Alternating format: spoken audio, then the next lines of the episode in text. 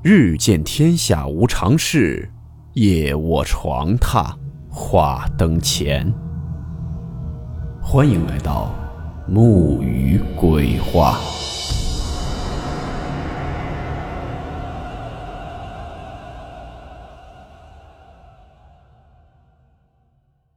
大家好，我是木鱼。今天的故事来自网友小莫投稿分享。故事名称：拥挤的宿舍。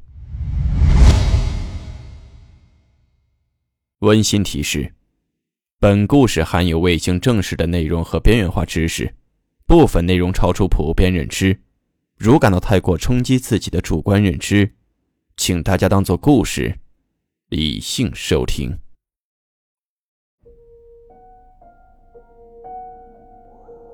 事情呢发生在小莫上大学的时候，大学宿舍一共六个人，小莫和其中四个女生相处的都很融洽。一定有人问了，那还有一个呢？他们是不是孤立人家呀？其实不是孤立，而是不敢和他相处。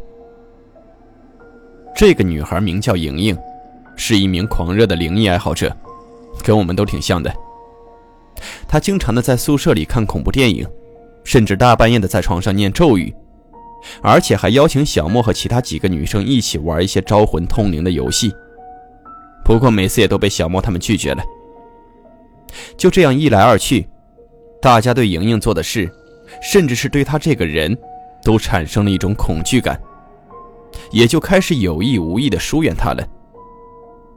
后来，莹莹加入了一个校外的团体。团体的性质呢，大概是探索一些未解之谜和交流一些民俗类的东西。虽说莹莹跟大家关系并没有那么亲近，但毕竟是住在一个宿舍，有时候呢还是会跟大家聊聊天。有一次，他就告诉大家，要请几天假，是跟着那个校外团体去本地的一栋鬼楼里探险，而且这次探险还是有佣金拿的，是有人花钱让他们去的。大家呢肯定是一番无效劝阻，最后他还是去了。过了一个礼拜，莹莹回来了，但她这次回来，整个人的感觉都不太对了，特别没有精神。你跟她说话呢，她也只是嗯嗯啊。大家觉得她可能是累了。可是从第二天开始，接二连三的怪事发生了。首先是小莫突然觉得宿舍里特别挤，好像这屋子里不只是有六个人，那感觉就像是广州的地铁三号线在上下班高峰期时一样，你即使闭着眼睛也能感觉到很拥挤，但是你却看不见。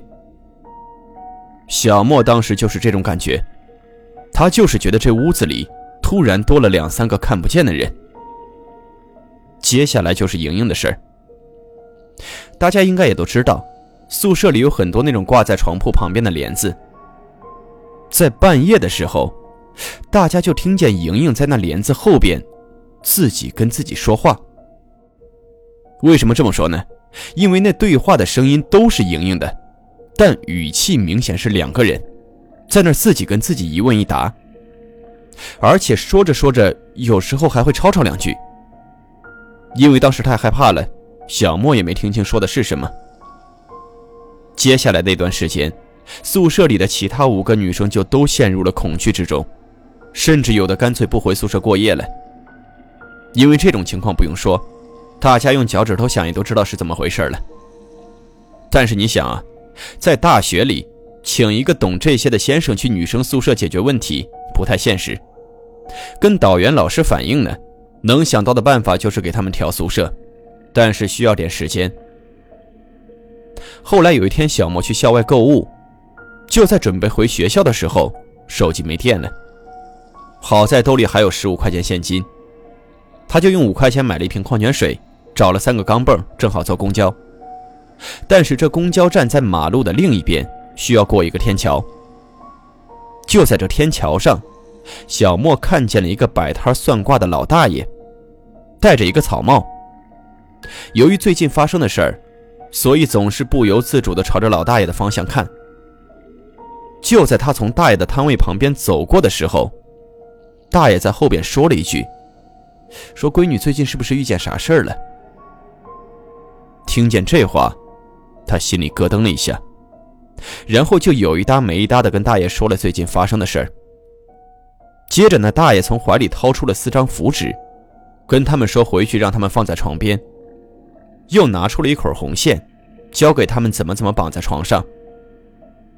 小莫看着这些东西，当时也没敢接，因为这行鱼龙混杂，骗子也多。他就磕磕巴巴地问大爷说：“这得多少钱啊？”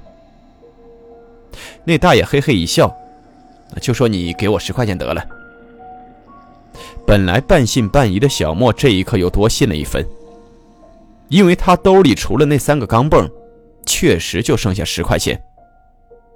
然后又跟大爷说：“那个大爷，那个能不能再给我一张？我们那儿有五个人呢。”那大爷说：“今天出门急，就带了四张，不过应该问题不大。”跟大爷道了谢，小莫就坐车回学校了。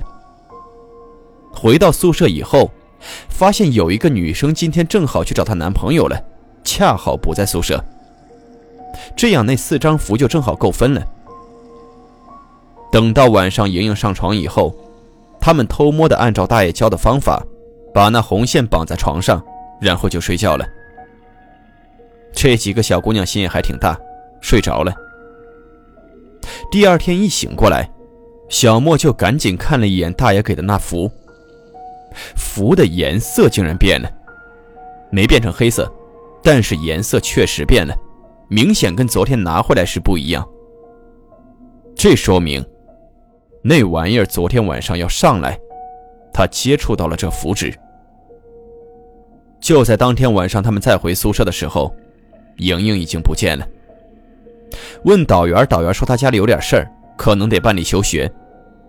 家里呢也比较急。今天下午就来把他接走了。就这样，宿舍恢复了平静。直到小莫和其他几个女孩顺利毕业，他们也没有再见到过莹莹。后来，小莫去那个天桥好几次，那老大爷再也没去过。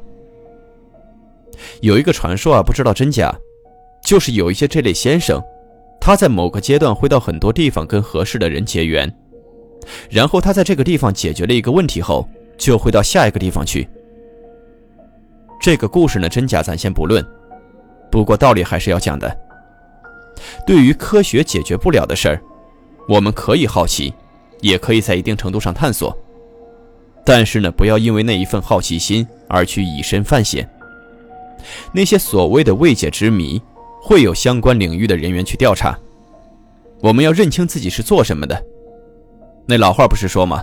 没有那金刚钻就别揽瓷器活特别是对于那些民间民俗类的东西，不要就仗着一颗好奇心去盲目探险。我们经常说的那句：“对待你未知的、你不了解的东西，还是要保留一份敬畏之心的。”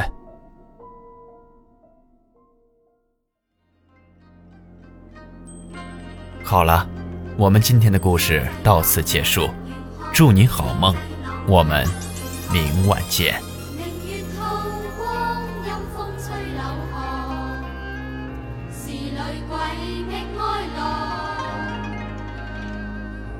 谁人愿爱凄厉鬼身？